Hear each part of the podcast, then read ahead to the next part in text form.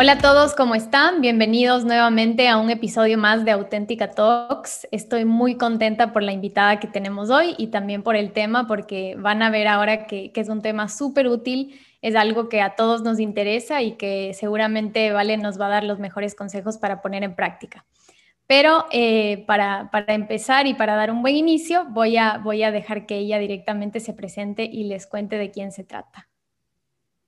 Muchísimas gracias Silvia por esta invitación. La verdad es que estoy feliz de seguir compartiendo con más personas y además a través de este, de este canal que es auténtica, ¿no? Que está, eh, presta especial atención a las mujeres, a todo lo que las mujeres podemos aportar en la sociedad, en concreto en la vida profesional, en este caso. Eh, gracias por invitarme, de verdad. Y bueno, pues yo estudié educación esa es mi, carrera natural. Eh, luego estudié una maestría en ciencias de la familia y luego estudié una maestría en economía y negocios. Y a partir de ahí fue que me fui especializando en la educación financiera, que es ayudar a las personas prácticamente, fue una integración de lo que yo había estudiado, cómo le ayuda a las personas a entender más fácilmente lo que yo aprendí en la maestría, cómo funciona la economía, cómo afectan mis finanzas, pero de una manera fácil, divertida, si se puede, porque vamos, o sea, todos necesitamos saber de finanzas, pero no necesitamos ser financieros, ni necesitamos ser economistas, ¿no? Entonces, ¿de qué manera podemos hacerlo lo más fácil, llevadero, pero también eficaz posible?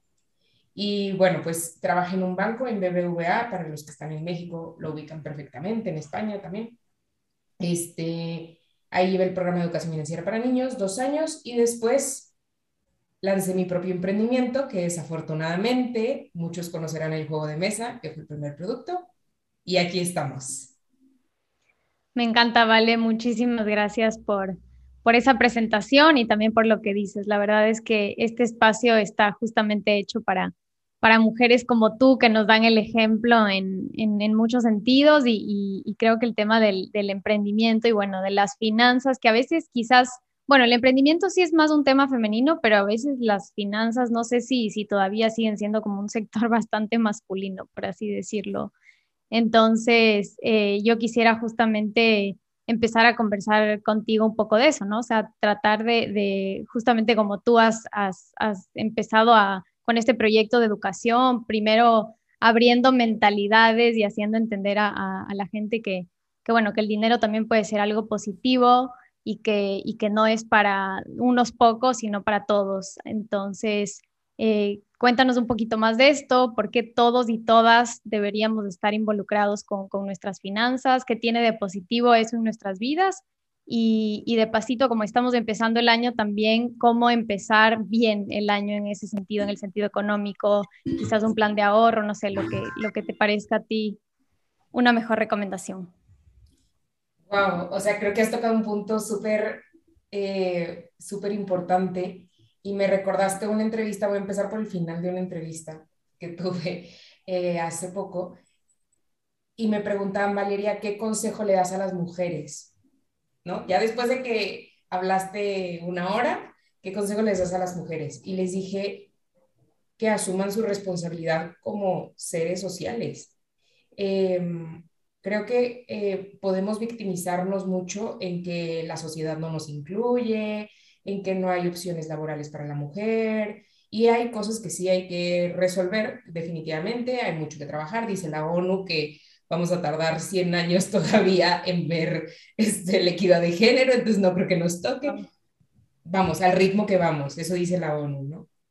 Pero por otro lado también vemos, o yo veo, en el trabajo con parejas, en el trabajo con familias, en el trabajo con mujeres, que hay también cierta, como un vicio, ¿no? O sea, como una comodidad de, ah, pues como mi esposo es mejor en los números, como él es el que trae el proveedor de la casa, ay, yo no me esfuerzo, ¿no? No me esfuerzo, no me involucro, no necesito aprender, él lo domina, él lo entiende más fácil. Y como lo dije en ese podcast, como lo dije en esa entrevista, eso no es cuestión de relación, ni de pareja, ni matrimonio, es cuestión de una vida adulta y de la que tienes que ser responsable, ¿no? Em, Total. me ha encantado ahora, esta semana tuve un, di una conferencia a unas religiosas y las felicitaba porque eh, creo que como mujeres, ¿no? Y además como religiosas y además como católicas, porque luego también está ese tema tabú, ¿no? De que el dinero es malo y hablar del dinero es ser avaros y que la providencia nos bendiga. Oigan, ¿quién más puede tener palancas con la providencia que unas monjas, ¿no? Y sin embargo se están capacitando. Entonces, la verdad les dije, las felicito porque están rompiendo todos los tabúes que hay. O sea, todos los tabúes, o sea, las, los tienen ahí. Entonces, eh, es precisamente eso, es, es ver que el dinero es parte de la vida del ser humano que vive en sociedad. O sea, no es ni bueno ni malo, es un instrumento, es una herramienta que se inventó para que tú no que tuvieras que comer naranjas todos los días, ni truchas yo todos los días, y para que no nos tuviéramos que estar intercambiando las truchas por las naranjas nada más, ¿no? Eso es el dinero, ¿no? Y, y sí hay que aprender, aunque algunos tengan más facilidad para manejar los números y la economía, todos necesitamos aprender a administrarlo bien. ¿no? Y pues eso es prácticamente lo que hago. No, sí, de hecho, de hecho yo también creo que me incluyo un poco en, ese grupo de mujeres que, que, a veces tenemos, yo no sé, por crianza, por formación, por estereotipos, culturalmente ya es como, no, es que yo no soy buena con los números, encárgate tú. O simplemente eh, también en mi época de soltera, que no tenía quien se encargue del tema, era más un, simplemente lo evitaba. O sea, tenía mi cuenta de ahorros, no iba mucho más allá, eh, sabía que entraba y que salía y hasta ahí hasta ahí llegaba, ¿no? Entonces, quizás para alguien que nos esté escuchando y que se siente un poco así perdida o que, o que simplemente dice, bueno, yo me encargo de mi cuenta de ahorros y hasta ahí nomás, o sea, ¿qué puede empezar a hacer si es que, si es que le interesa empezar a formarse un poco en este tema y no sabe por dónde empezar? ¿Qué podría, qué podría hacer? Yo lo que les diría es que las finanzas son mucho más que números, ¿no? O las finanzas personales. Y es un poco lo que yo trabajo en mi cuenta de afortunadamente, eh, en, el juego, en las redes sociales, en todo lo que yo hago con afortunadamente, es darte, o sea, las finanzas son solo una parte, ¿no? pero deben de servirte para tu vida. Ese es todo el contexto. O sea, ¿tú qué quieres de tu vida? ¿Qué, qué, quieres hacer? Eh, ¿Qué te gustaría estudiar? ¿A dónde te gustaría viajar? ¿En dónde te gustaría vivir? ¿Cuántos hijos te gustaría tener? Eh, a dónde se quieren ir de vacaciones. Eso es lo importante. Y el dinero, tú debes de dominarlo para que te sirva para eso. Y el dinero lo podemos ver en diferentes circunstancias, ¿no? En el trabajo, cómo lo genero, en mis gastos y en mi patrimonio, ¿no? En, en cómo lo genero, cuántas, cuánto influye nuestro trabajo en nuestra felicidad. Muchísimo.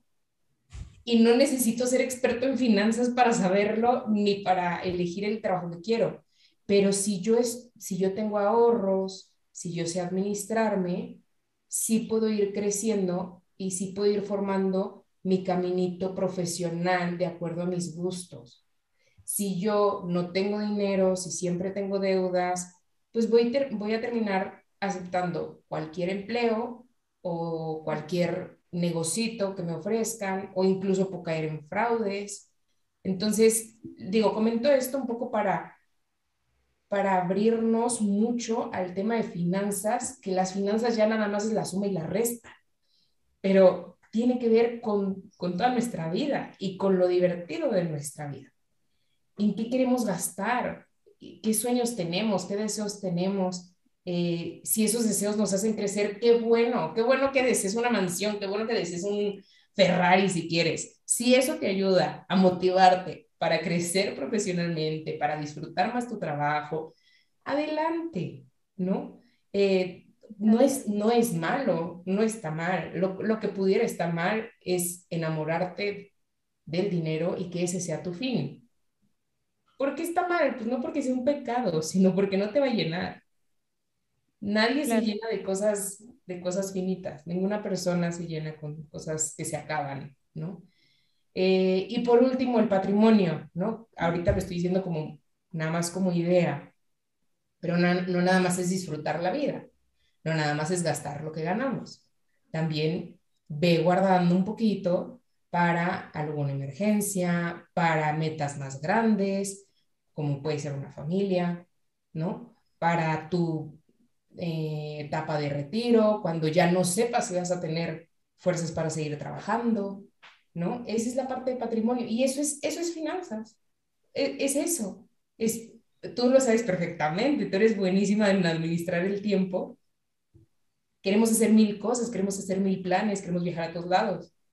Ah, bueno, ¿cuándo? O sea, vele poniendo fecha y, y monto a cada una de, esas, de esos deseos.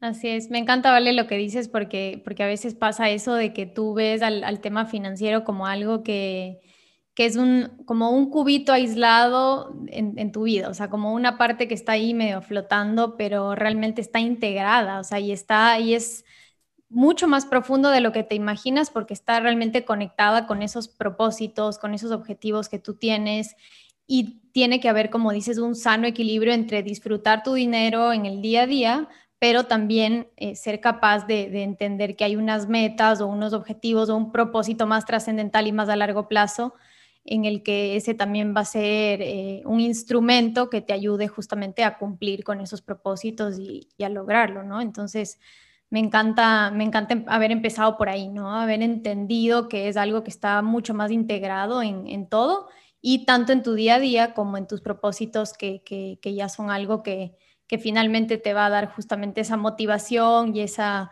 y ese sentido más, más trascendental a la final. Así que me parece súper, súper buena la, la, aclaración. Y algo ibas a decir. Sí, sí, algo que me quedé pensando, este, mucho que a veces sucede que la gente que nos escucha o sí, me he encontrado personas, ¿no? Que dicen, no, pero es que yo no quiero dinero, o sea, yo no quiero ni una mansión ni un Ferrari, no, yo, yo quiero vivir con lo esencial y yo cultivo casi que mis lechugas aquí en la casa y y yo no lo necesito, ni lo quiero, ni lo deseo, ¿no? O sea, este, con la casa que tengo, con lo que tengo es suficiente. Y está bien, pero vivimos en una sociedad y hay necesidades sociales. Entonces, es importante que haya crecimiento económico para ayudar a las demás personas, ¿no? O sea, la Madre Teresa de Calcuta, no crean que no tenía un peso, generó muchísimo dinero para ayudar a la gente entonces no podemos quedarnos en la comodidad y menos ahorita que le hemos hecho tanto daño al mundo, a la humanidad y al mundo. Este, no nos podemos quedar así en la comodidad de la indiferencia económica. Necesitamos involucrarnos para ayudar a más personas y en la medida en que más sepas administrarte y en la medida en que también trabajes esa libertad interior para manejar los recursos económicos, financieros, vas a poder ayudar a más personas. O sea, la meta no es dejar de tener, dejar de desear y dejar de administrar, ¿no? Es parte, es, no sé, es parte de nuestra responsabilidad como adultos. Claro, claro. De hecho, eh, ahora que mencionas esto, se me ocurre que, que sí es verdad que hay una presión externa fuerte de un mundo súper consumista, de ahora cada vez más estamos yendo al modelo de, que los influencers me dicen más o menos qué prendas debo tener, a qué debo aspirar y, como que el éxito está basado en, en, eso, ¿no? En esa, en esa, ya no sé si decir libertad financiera, ya más como reflejado directamente en, en obtener esas cosas materiales que, claro, tienen un techo y, no todo el mundo eh, puede como manifestar, como está tan de moda ahora, y decir es que yo manifesté esta cartera, entonces tengo que hacer algo por, comprármela y frustrarme si no la tengo. Y por otro lado, también eh, como que ha surgido un movimiento o un grupo de gente que justamente por darle la contra a ese ultra eh, consumismo, lo que hace es un poco aislarse, ¿no? Bueno, yo entonces está, muy de moda, por ejemplo, acá en, en Perú, la gente se va al Valle de los Incas, al Valle Sagrado y nada, se va ahí, se construye su cabañita, su huerto y se queda ahí.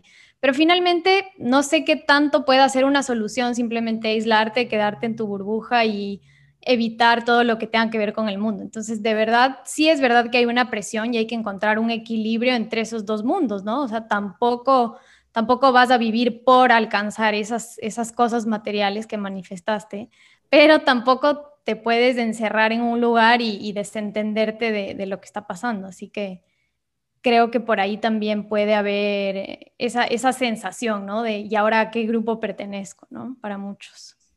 Completamente, sí, completamente.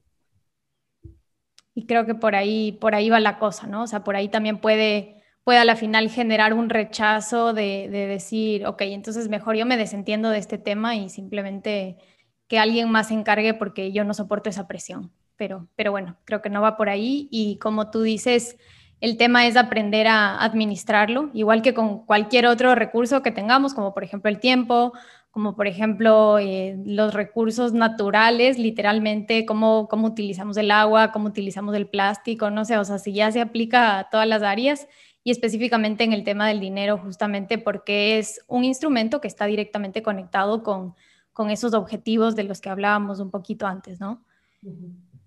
Y ahora eh, va leyéndonos un poco más, ah, y esto porque, porque además tú eres experta en el tema, me encantaría hablar un poco del, emprendimiento, ¿no? O sea, cómo generar una fuente adicional, porque es totalmente válido. O sea, si es que de alguna manera yo tengo un trabajo en el que siento que, no me alcanza el, dinero para, los objetivos que tengo, o incluso en el que no estoy tan contento, pero que probablemente por, un tema de una situación familiar muy específica me toca quedarme, pero en el futuro quisiera hacer algo más.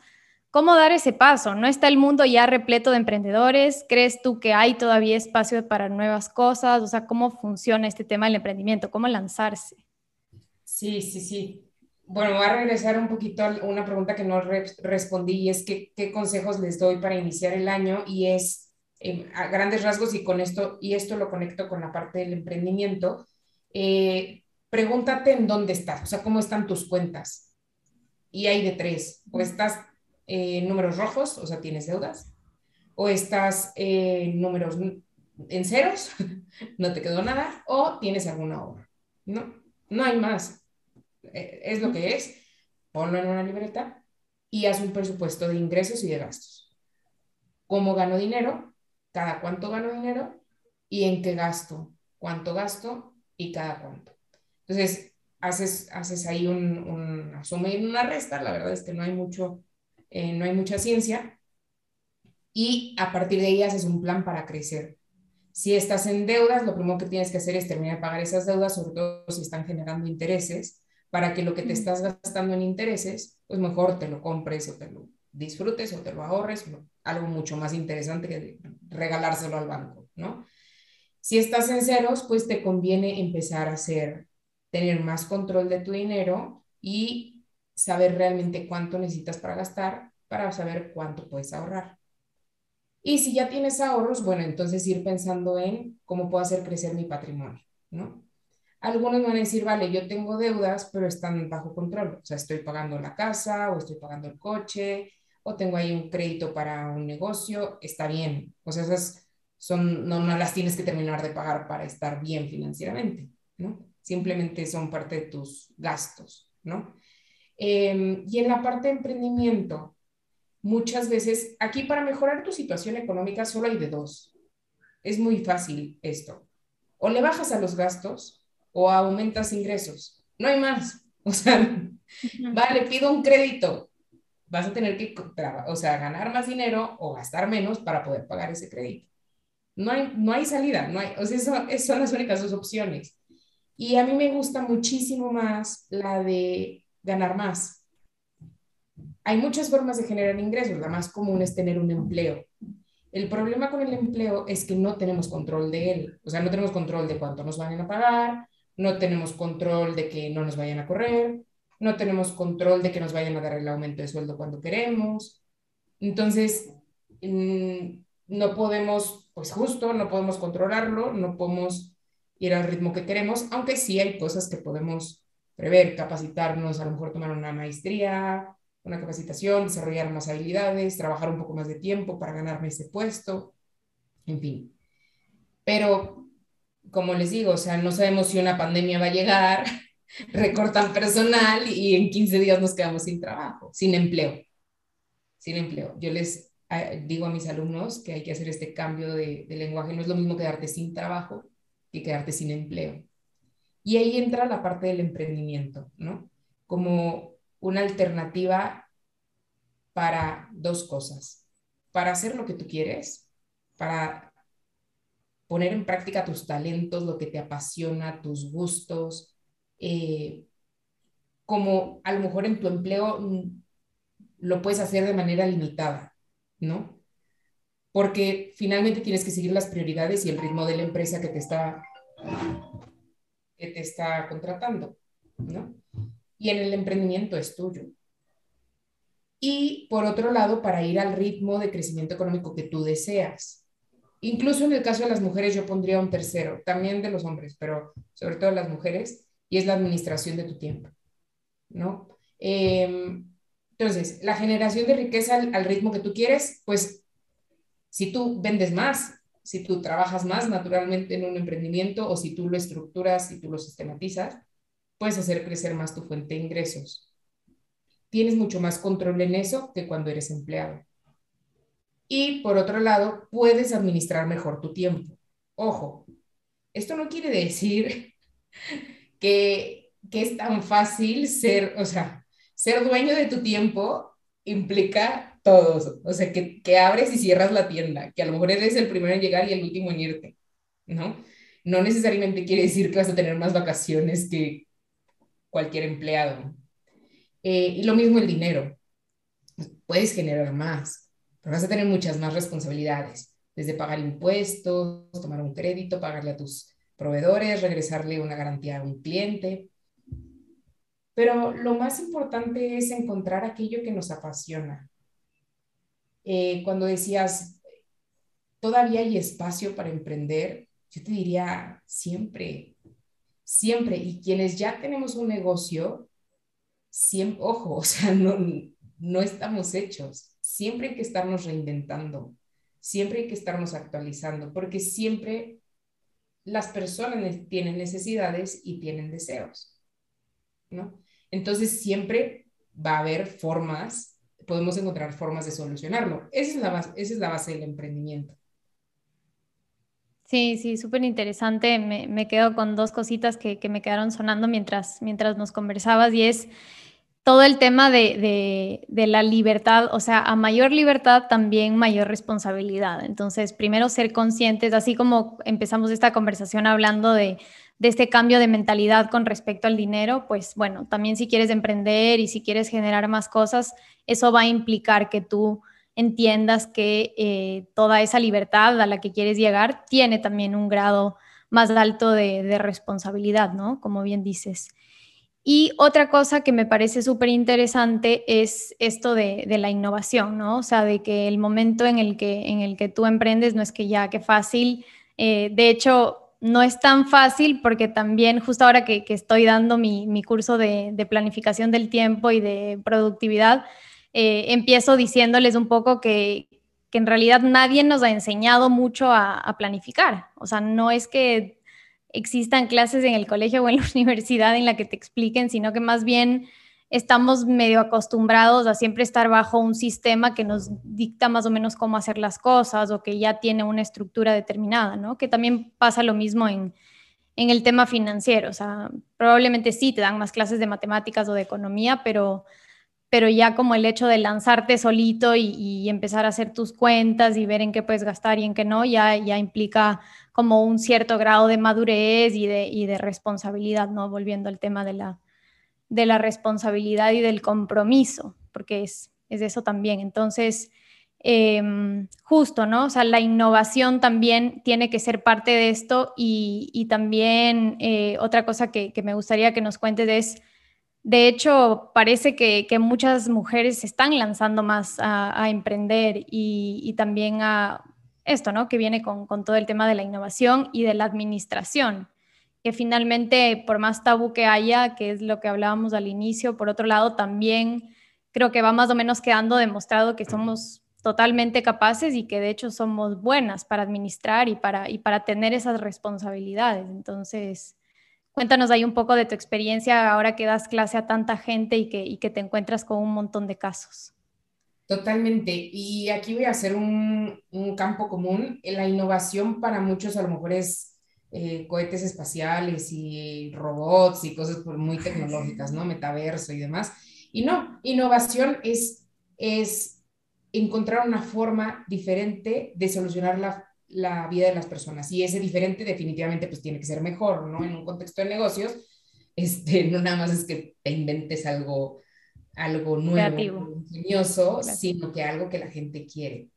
Y, y ese es el camino de la innovación. ¿Cómo vas a saber qué es lo que la gente quiere? ¿Con una bola de cristal? No, preguntándole, platicando con la gente. Pero ¿cómo vas a hacer que la gente platique contigo?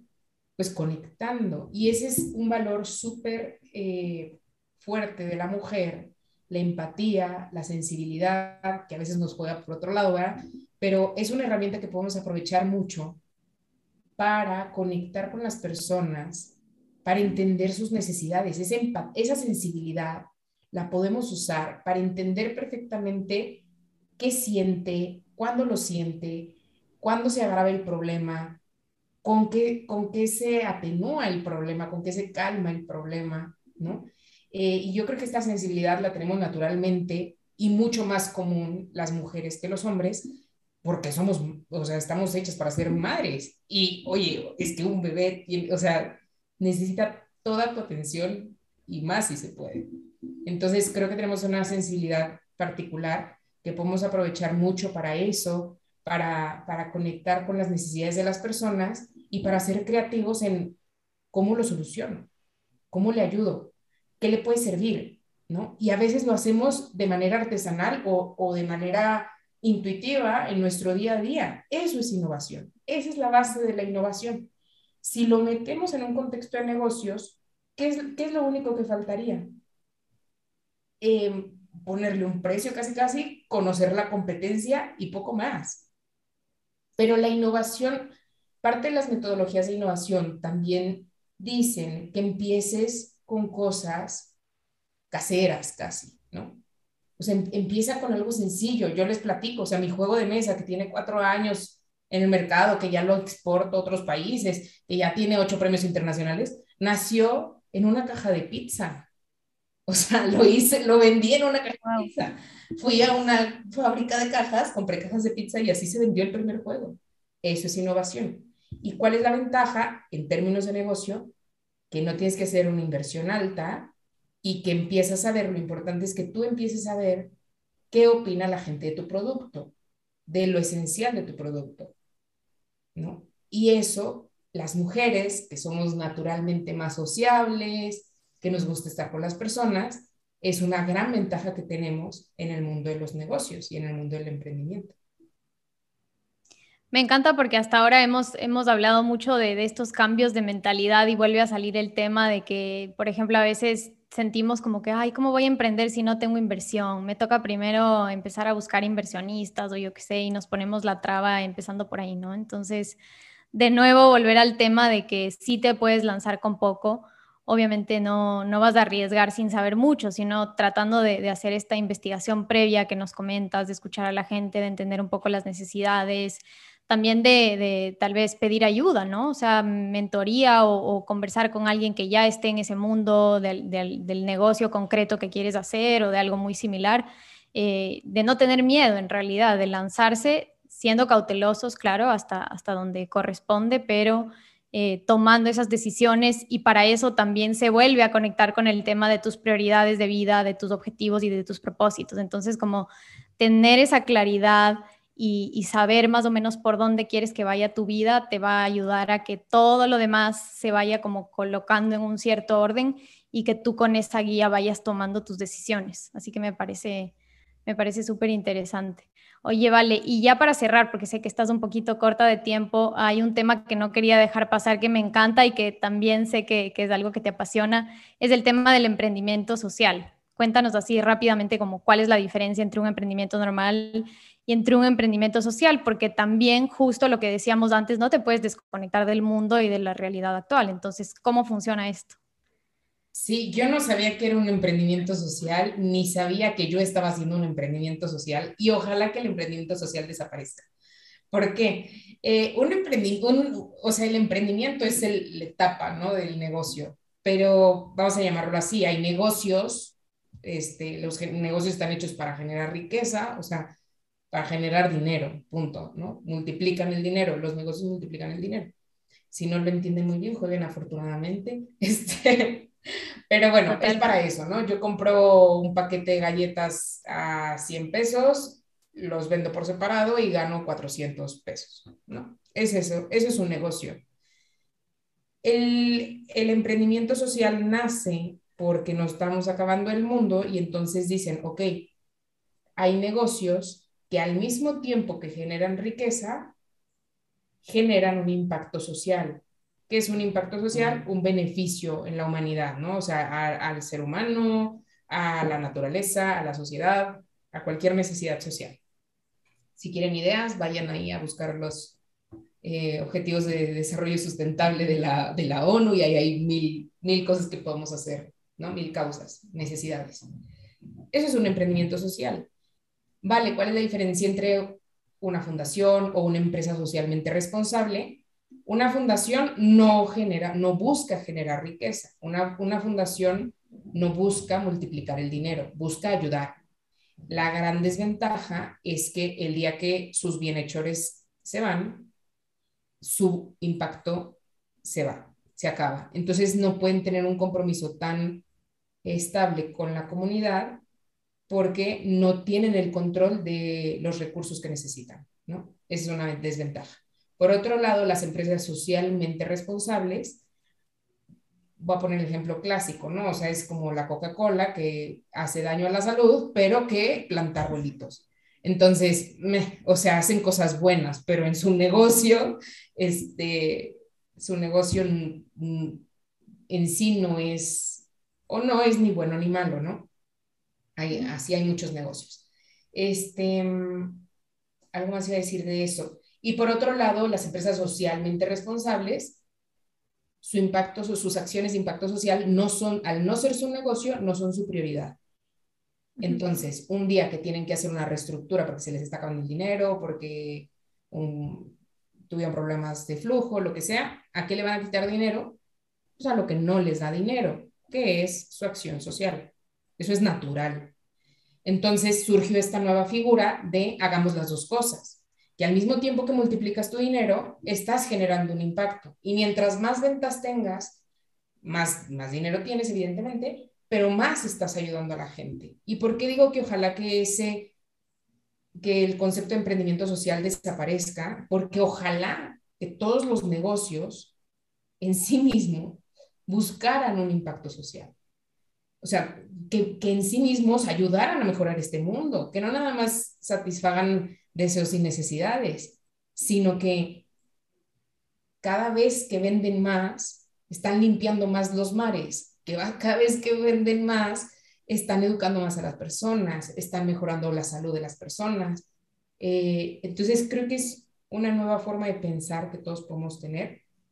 Em, y lo podemos tener, digo, hasta vendiendo hamburguesas, ¿no? O sea, haz hamburguesas relativamente sanas, ¿no?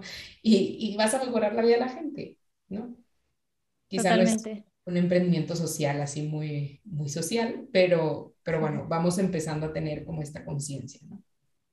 Claro, claro. Se me ocurre un, un, emprendimiento que conozco de un chico que, por ejemplo, hace juguetes para mascotas, pero todo de materiales reciclados. Entonces, por un lado, está justamente como aportando a esta causa del reciclaje y del ahorro de recursos, y por otro lado, está, está haciendo un negocio positivo. Entonces, algo así, creo que podría ser un, un ejemplo, ¿verdad? Exactamente. Yo creo que en el emprendimiento social hay dos niveles, o sea, podemos hacer dos cosas. O dejar de contaminar, o sea, dejar de hacer un daño, ¿no? O reducir ese daño, por lo menos, o sea, o no hacer daño o reducirlo, o incluso un tercer nivel que es mejorarlo. Cualquiera de esas tres, yo te diría, dale con todo. O, piensa en tu negocio, ¿cómo le podrías meter ese componente eh, social? ¿no? Claro, claro. Pero de hecho también hay emprendimientos o, cierto tipo de organizaciones que, que, podrían nacer desde esa causa positiva, ¿no? O sea, como, no sé, alguien que que se dedique directamente a la formación, por ejemplo, ya de por sí está haciendo algo como que su core ya, ya nace de, de, una manera positiva. Entonces, creo que de hecho hay muchísimo campo para hacer cosas. O sea, si lo vemos así, es, es cuestión de indagar un poquito más, de entender qué nos apasiona y, y, más o menos hacer match con las necesidades que, que, tiene la gente a nuestro alrededor y lanzarse, ¿no? Y cambiar, cambiar esas mentalidades que a veces no solo tienen que ser el cambio de nuestra mentalidad, sino que nos podemos encontrar con el reto de tener que cambiar otras mentalidades o, romper con algunas barreras que están por ahí, pero creo que incluso ahí se podría volver hasta más significativo lo que hagas. Totalmente, y a veces tenemos en nuestra cabecita el, no, yo qué, yo qué tanto puedo hacer por el mundo, o sea, si está Coca-Cola o si está, no sé, no sé, marcas muy grandes, ¿no? O sea, yo nunca voy a poder contra ellos.